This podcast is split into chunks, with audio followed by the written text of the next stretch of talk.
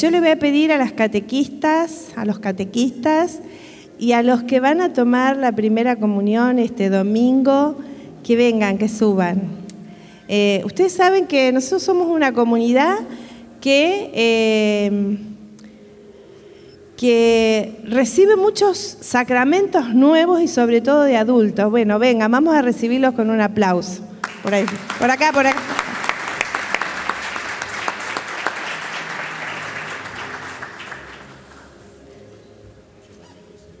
Bueno, y les cuento además que viene una persona de Uruguay a tomar la primera comunión, acá. que la ha estado preparando Josefa por Zoom. Es mi sobrina. Pero eh, también un regalo de Dios de que puedan. Bueno, acérquense, acérquense. Así, charlan un poquito. ¿eh? Bueno, qué lindo. Vengan acá las catequistas.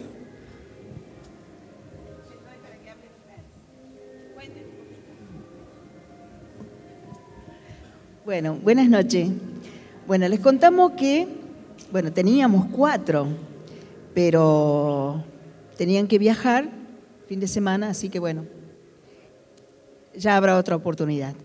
Bueno, les presento a Ramón, que va a tomar su primera comunión.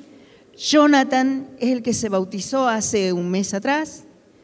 Y bueno, eh, por supuesto que Dios tiene mucho para cada uno de nosotros. Eh, para nosotros católicos, eh, creyentes, que vivimos nuestra fe, la Eucaristía sería el culmen, porque ahí está Jesús vivo. La Eucaristía es Jesús La Eucaristía de Jesús vivo en la, apariencia de pan. Muy bien, eso es. Y eso es para todo. Todo tenemos que saber que es así. ¿eh?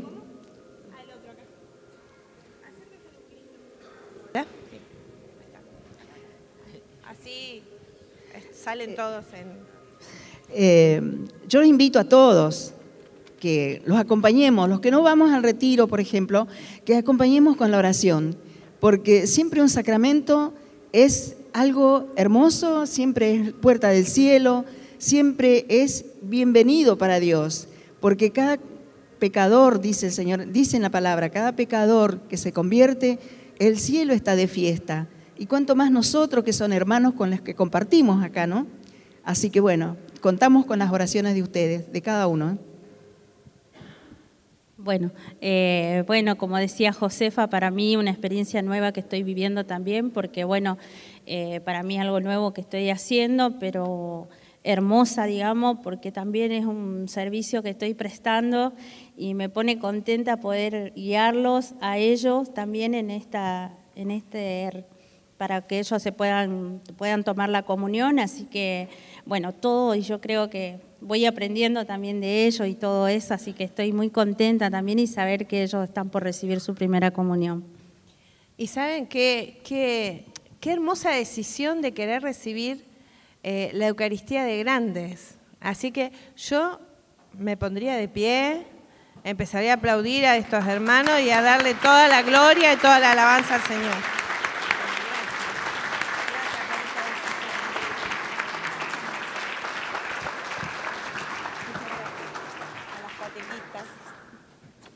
Gracias.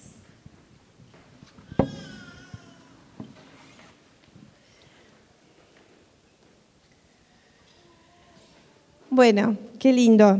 Les cuento también que mm, ayer estuvimos en Paraná eh, inaugurando en la capilla San Francisco Javier de allá de Paraná eh, un nuevo grupo del tercer día. Así que también vamos a dar un aplauso al Señor.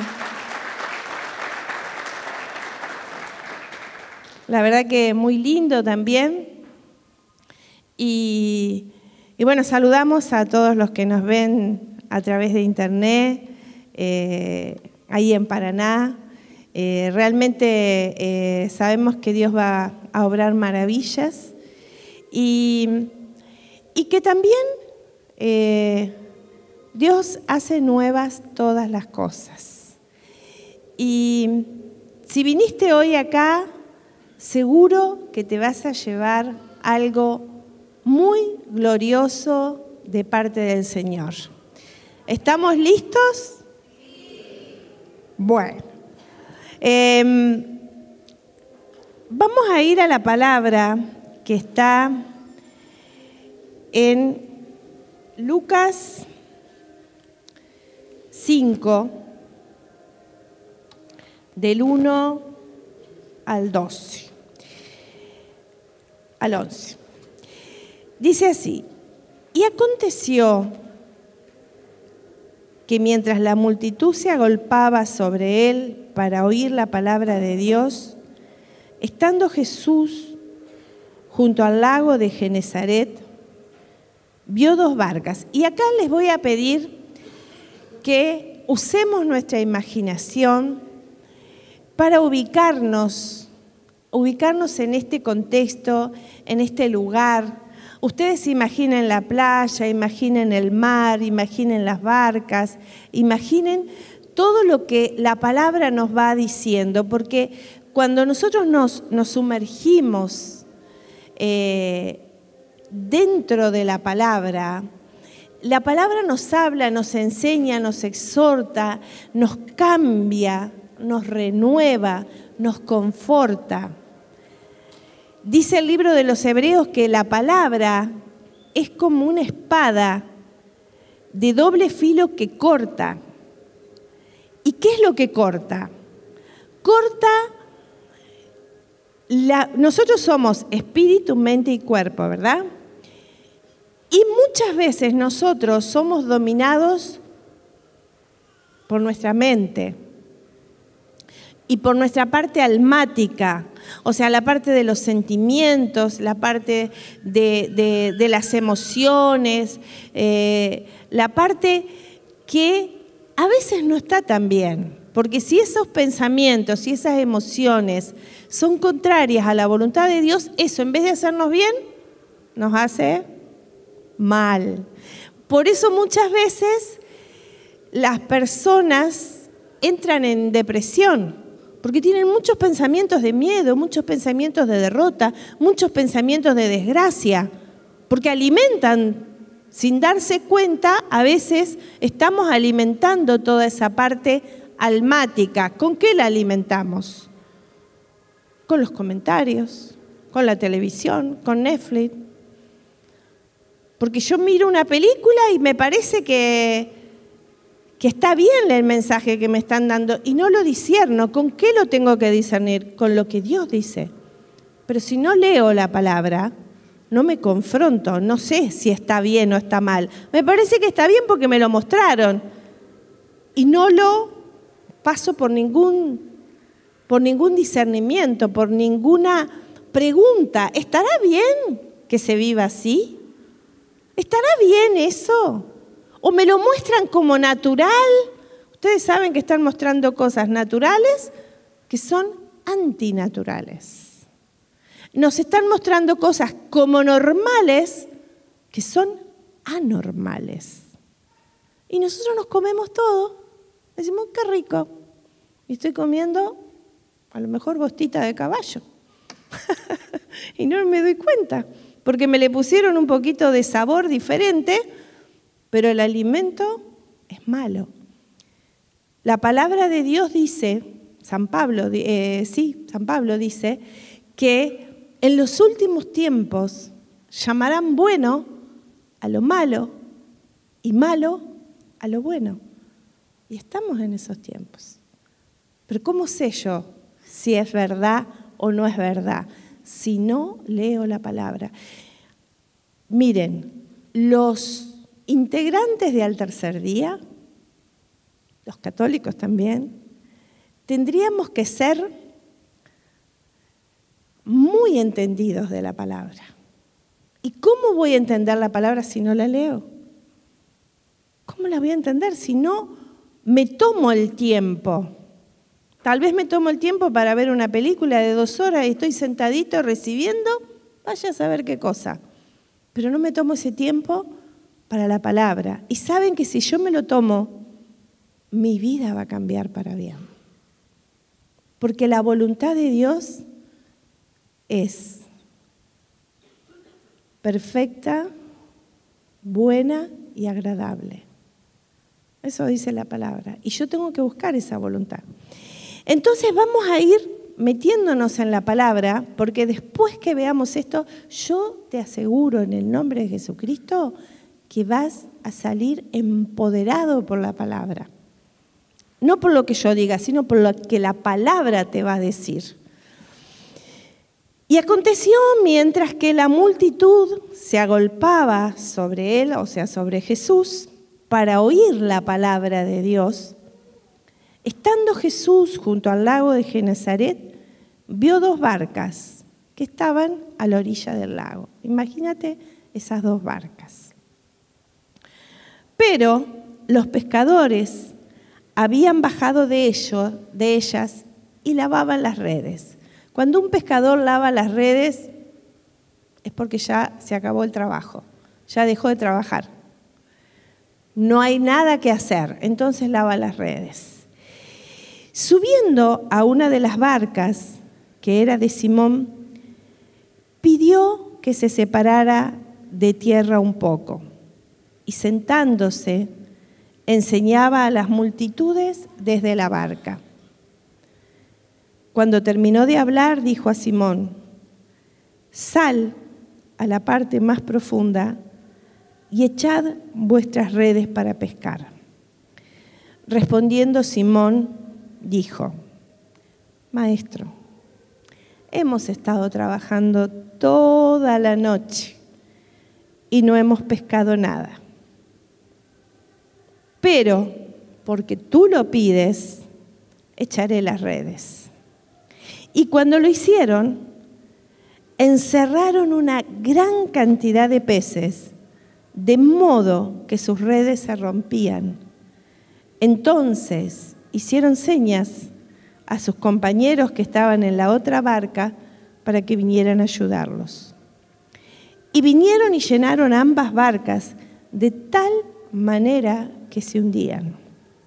Al ver esto, Simón Pedro cayó a los pies de Jesús diciendo, apártate de mí, Señor, pues soy hombre pecador, porque el asombro se había apoderado de él y de todos sus compañeros por la cantidad de peces que habían pescado. Y lo mismo le sucedió también a Jacobo y a Juan, hijos de Zebedeos, que eran socios de Simón. Y Jesús dijo a Simón, no temas. Desde ahora serás pescador de hombres y después de traer las barcas a tierra, dejándolo todo, lo siguieron. Palabra de Dios. Y lo primero que vemos es que el Señor va aprobarnos de alguna forma para ver nuestra entrega. Ahí estaba Jesús, había una multitud de gente y lo primero que, que, pasa acá es que hay palabra de Dios, hay palabra. Eh, y donde hay palabra de Dios hay movimiento. Hay movimiento en el mundo espiritual tanto angelical como demoníaco, como hay movimiento también de los hombres. Cuando está la palabra de Dios y la palabra de Dios te confronta, y vos declarás la palabra de Dios y vos decís eh, algo que está en la palabra y vos lo tomás como, como una verdad para vos y lo hablás, los ángeles del Señor bajan a ejecutar esa palabra. Porque dice el Salmo 103, 20, que bendecida al Señor vosotros sus ángeles, poderosos en fortaleza, que ejecutáis su mandato obedeciendo la voz de la palabra. Salmo 103, 20. Cuando vos decís una palabra de Dios y la aplicás a tu vida Por ejemplo, decís, eh, en, el libro de Mateo dice, todo lo que ates en la tierra será atado en el cielo. Entonces vos decís, yo ato en el nombre de Jesucristo la enfermedad de tal persona, por ejemplo, o ato la enfermedad que me está atacando. En ese mismo instante, cuando vos declaraste la palabra, no que vos dijiste, ay, siento ganas de sanarme, eso no. Cuando vos declarás la palabra y la, y la decís con fe, en el cielo hay un movimiento. Los ángeles bajan con la medicina para ejecutar esa palabra. O cuando decís, eh, por ejemplo, eh, que se mueva esa montaña, que se mueva esa montaña de, no sé, de adversidad, de dolor, y vos declaraste lo que leíste en la palabra y la hiciste tuya, ahí hay movimiento. Pero también hay movimiento de los demonios, porque los demonios no quieren que vos entiendas esto.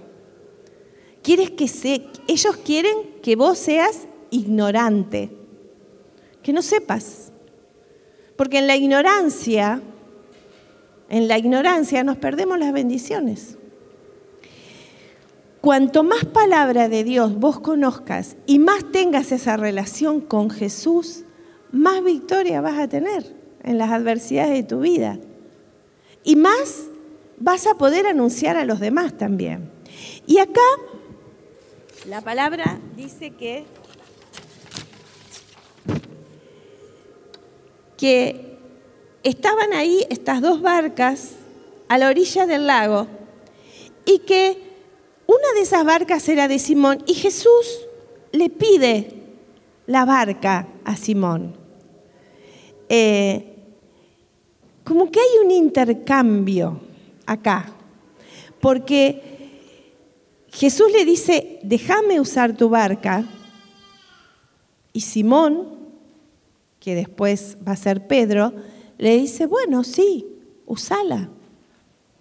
Y em, este intercambio espiritual se da cuando nosotros estamos dispuestos a obedecer la voz de Jesús. Algunos dicen, uy, yo le pido y no pasa nada. Pero ¿qué estás dispuesto vos a darle a Jesús? A nada. No, no, no, yo voy los jueves al grupo y los domingos a misa. Nada más. Porque no tengo tiempo, no sabés, los chicos, el trabajo, esto y aquello, y tenemos miles de excusas.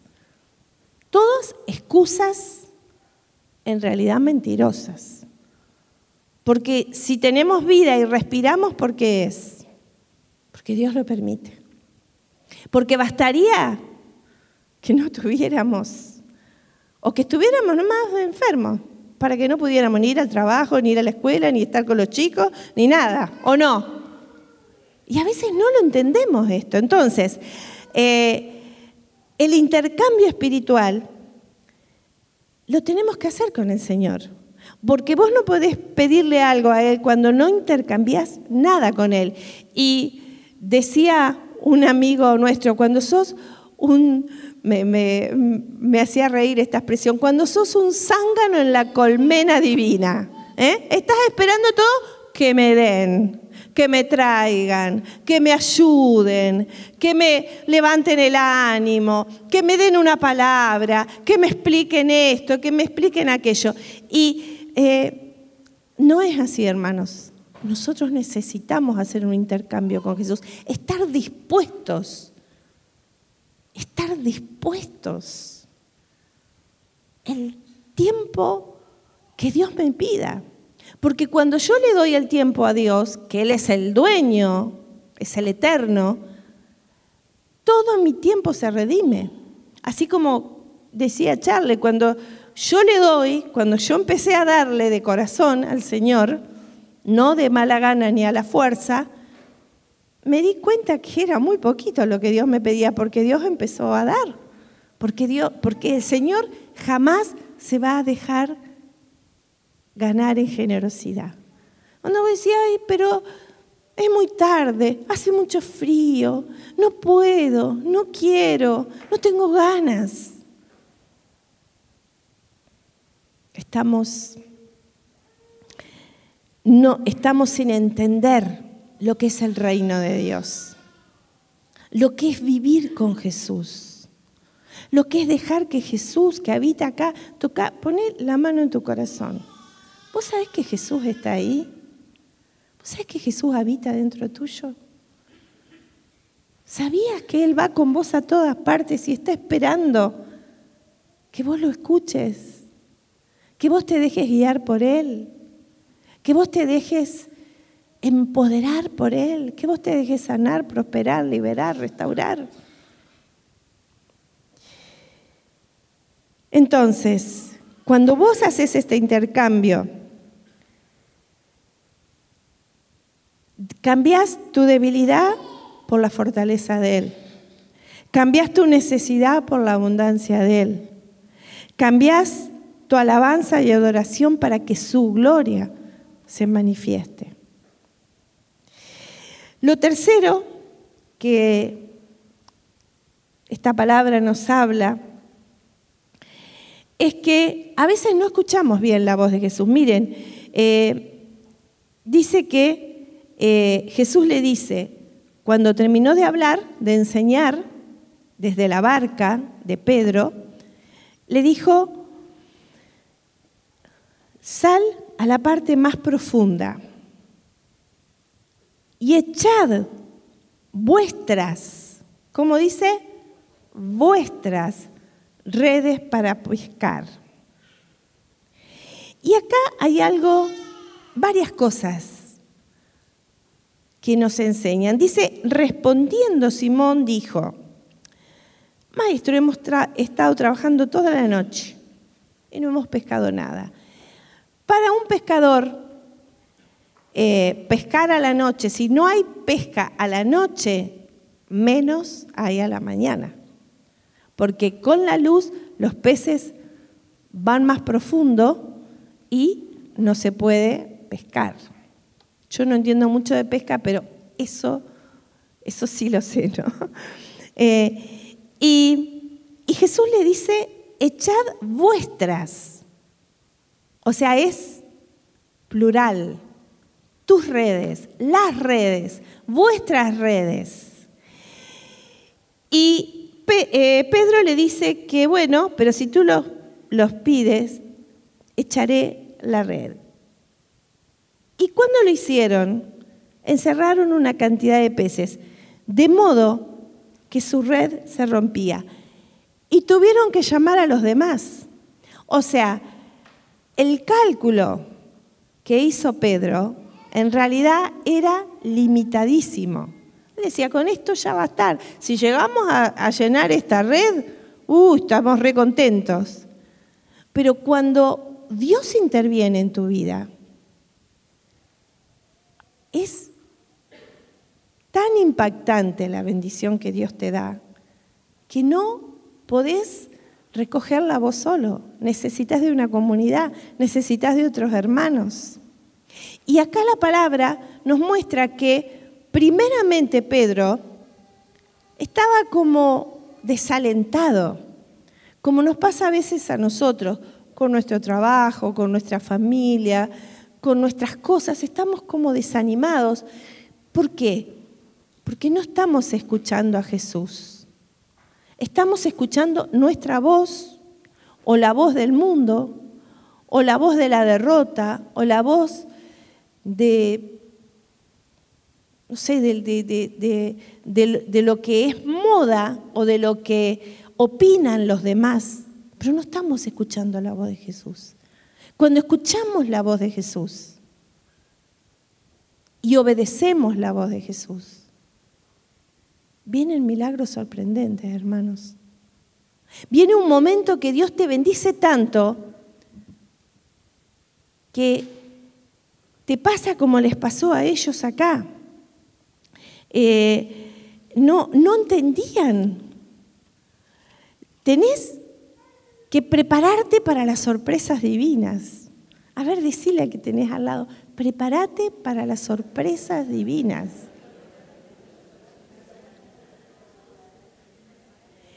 Porque la bendición de Dios, cuando vos te mantenés, como le pasó acá a Pedro, se mantuvo, aunque su mente le decía que no, su mentalidad le decía, esto está cada vez peor.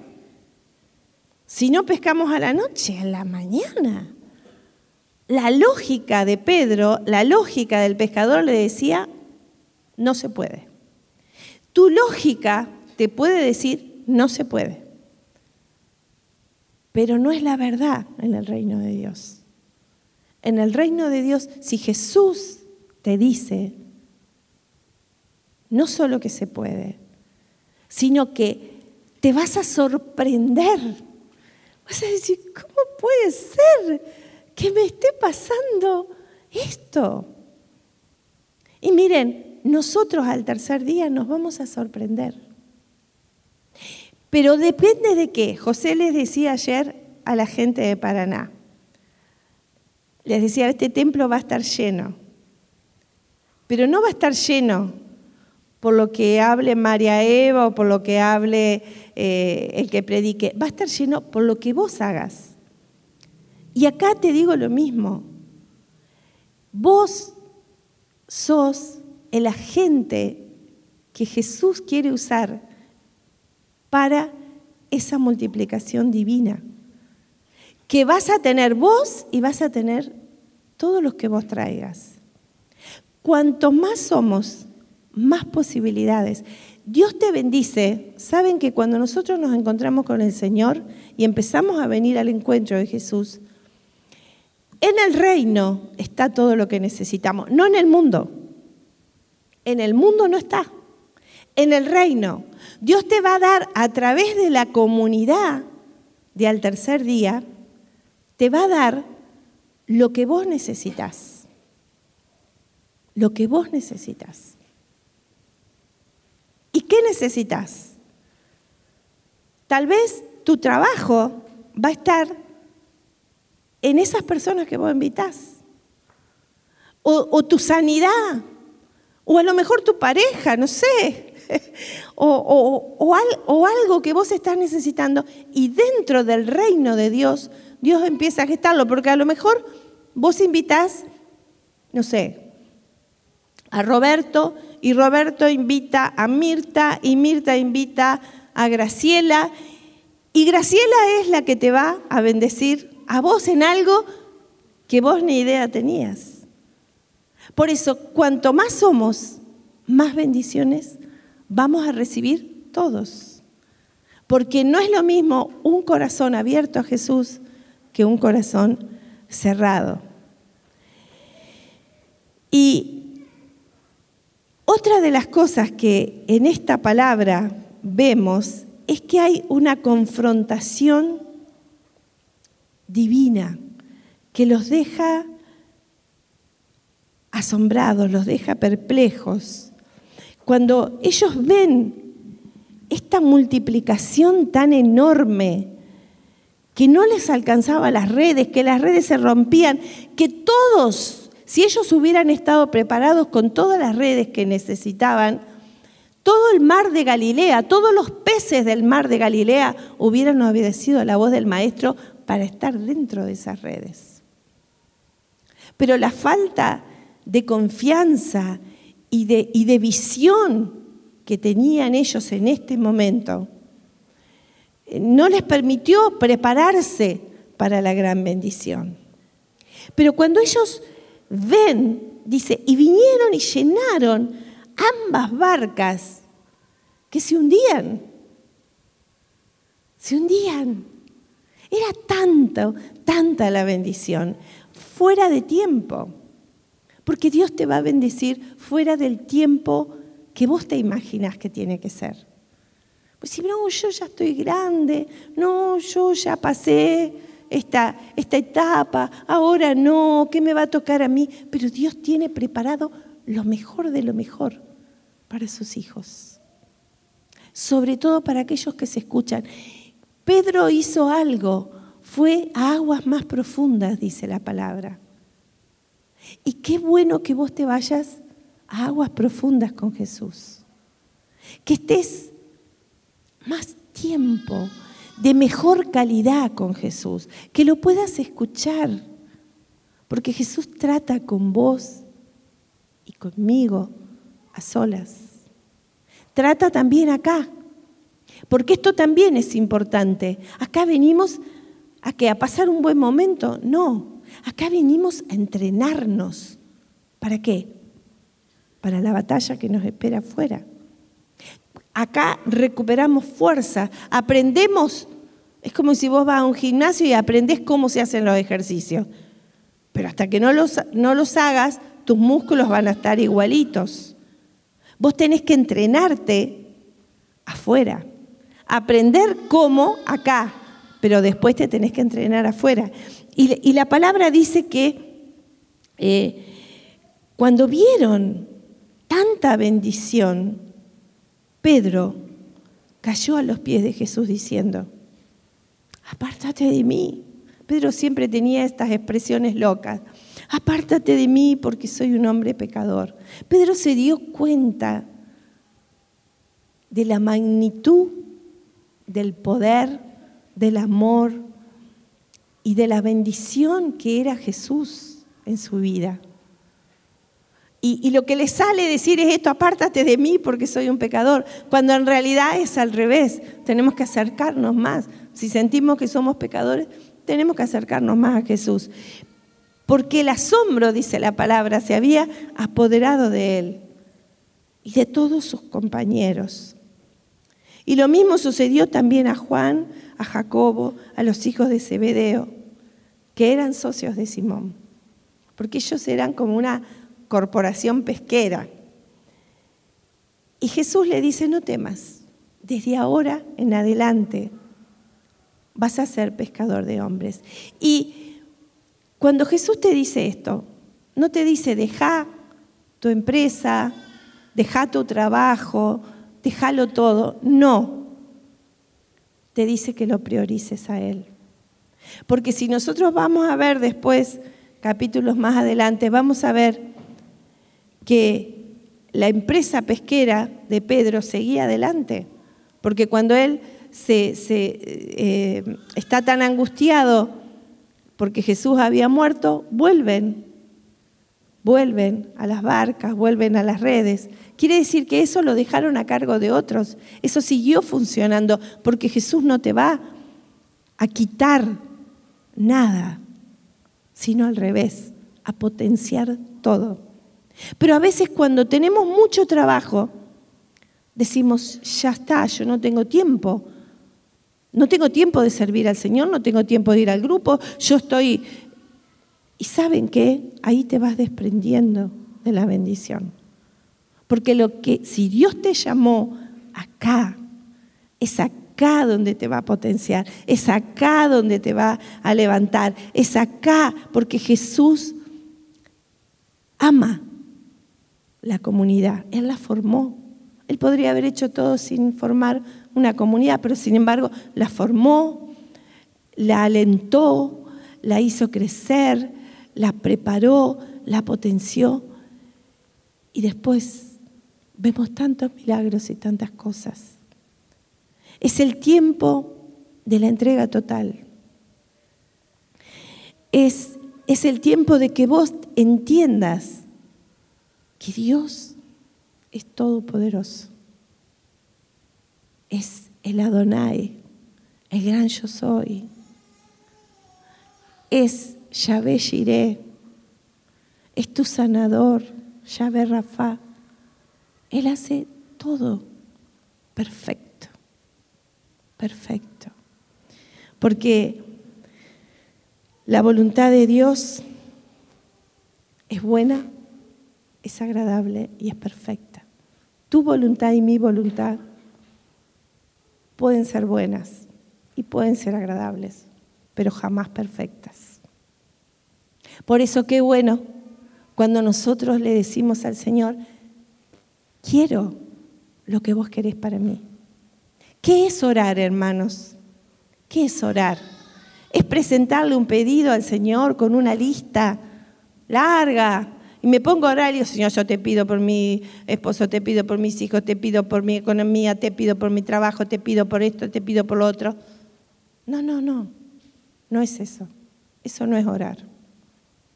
Orar es decirle, Señor, ¿qué querés para mi vida?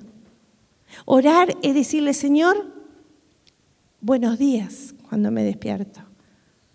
Buenos días, qué lindo que hoy comienzo el día con vos. ¿Cuál es mi agenda hoy, Señor? ¿Qué es lo que vos querés que yo haga? ¿Dónde querés que vos, que yo esté?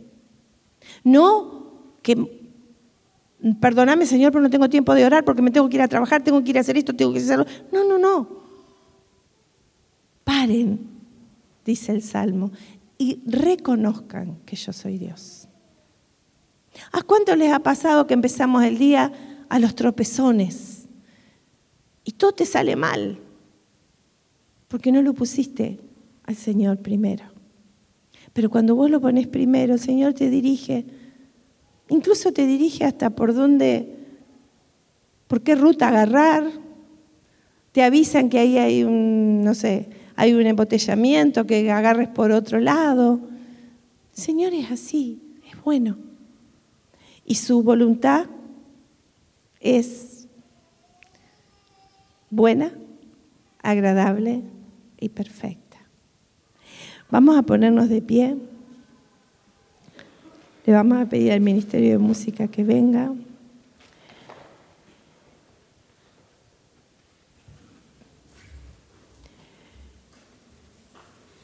Y hoy me gustaría que vos te sintieras Pedro en este momento.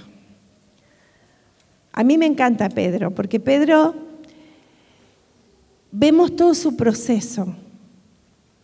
Vemos todo su crecimiento. Pedro tuvo muchos errores, pero siempre estuvo con Jesús.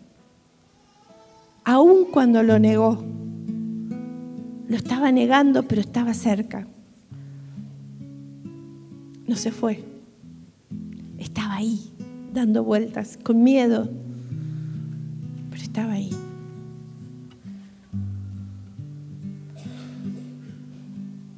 Señor Jesús, en esta noche queremos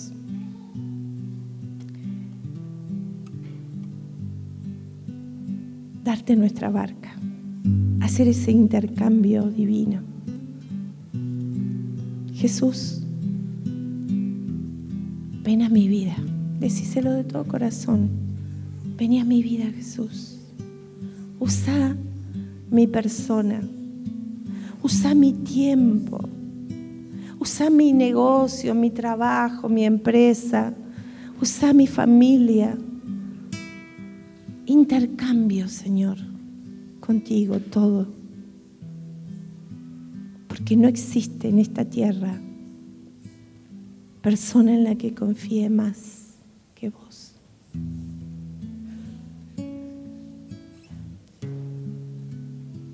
Jesús, este es tiempo, Señor, en que quiero hablar tu palabra, en que no quiero singularizar mi vida, sino pluralizarla, estar al lado de otros hermanos, estar al lado de los hermanos de mi comunidad. No quiero más ser el llanero solitario que trabaja solo, que no comparte, que se aísla, que se encierra, que se mete en una cueva. Hoy quiero prepararme para sorpresas divinas, Jesús, contigo. Hoy me doy cuenta que necesito redes fuertes y muchas.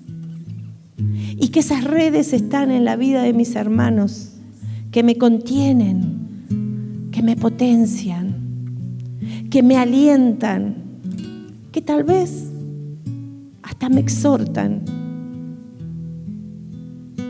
Señor, hoy quiero ser libre de toda la gente que me ha manipulado, toda la gente que tal vez me ha halagado por delante y me ha apuñalado por detrás. Dame ese discernimiento, Señor. Hoy quiero, Señor, tú me confrontes y que me dejes asombrada, Señor, por la cantidad de bendiciones que me vas a dar en mi familia, en mi salud, en mi economía, en mi comunidad. Señor, hoy quiero decirte que dejo todo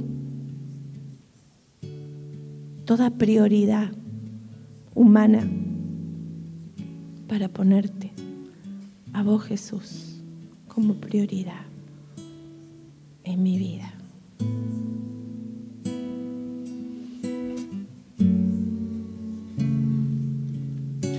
No sé lo que viste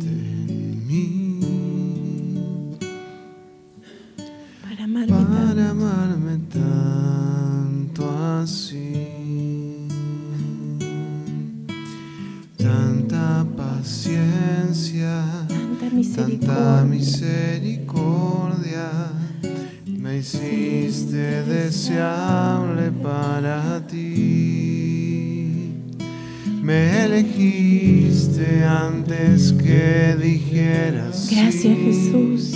Gracias Jesús. Tanta gracia yo no puedo resistir. Gracias Jesús.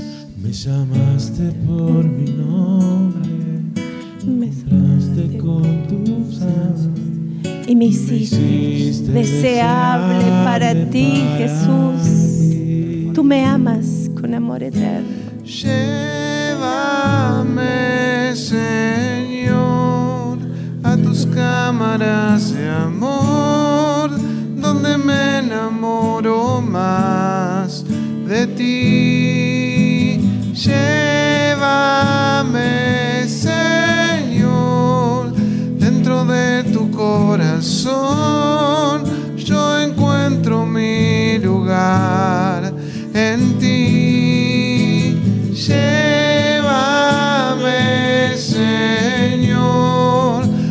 cámaras de amor, donde me enamoro más de ti. Llévame, Señor, dentro de tu corazón.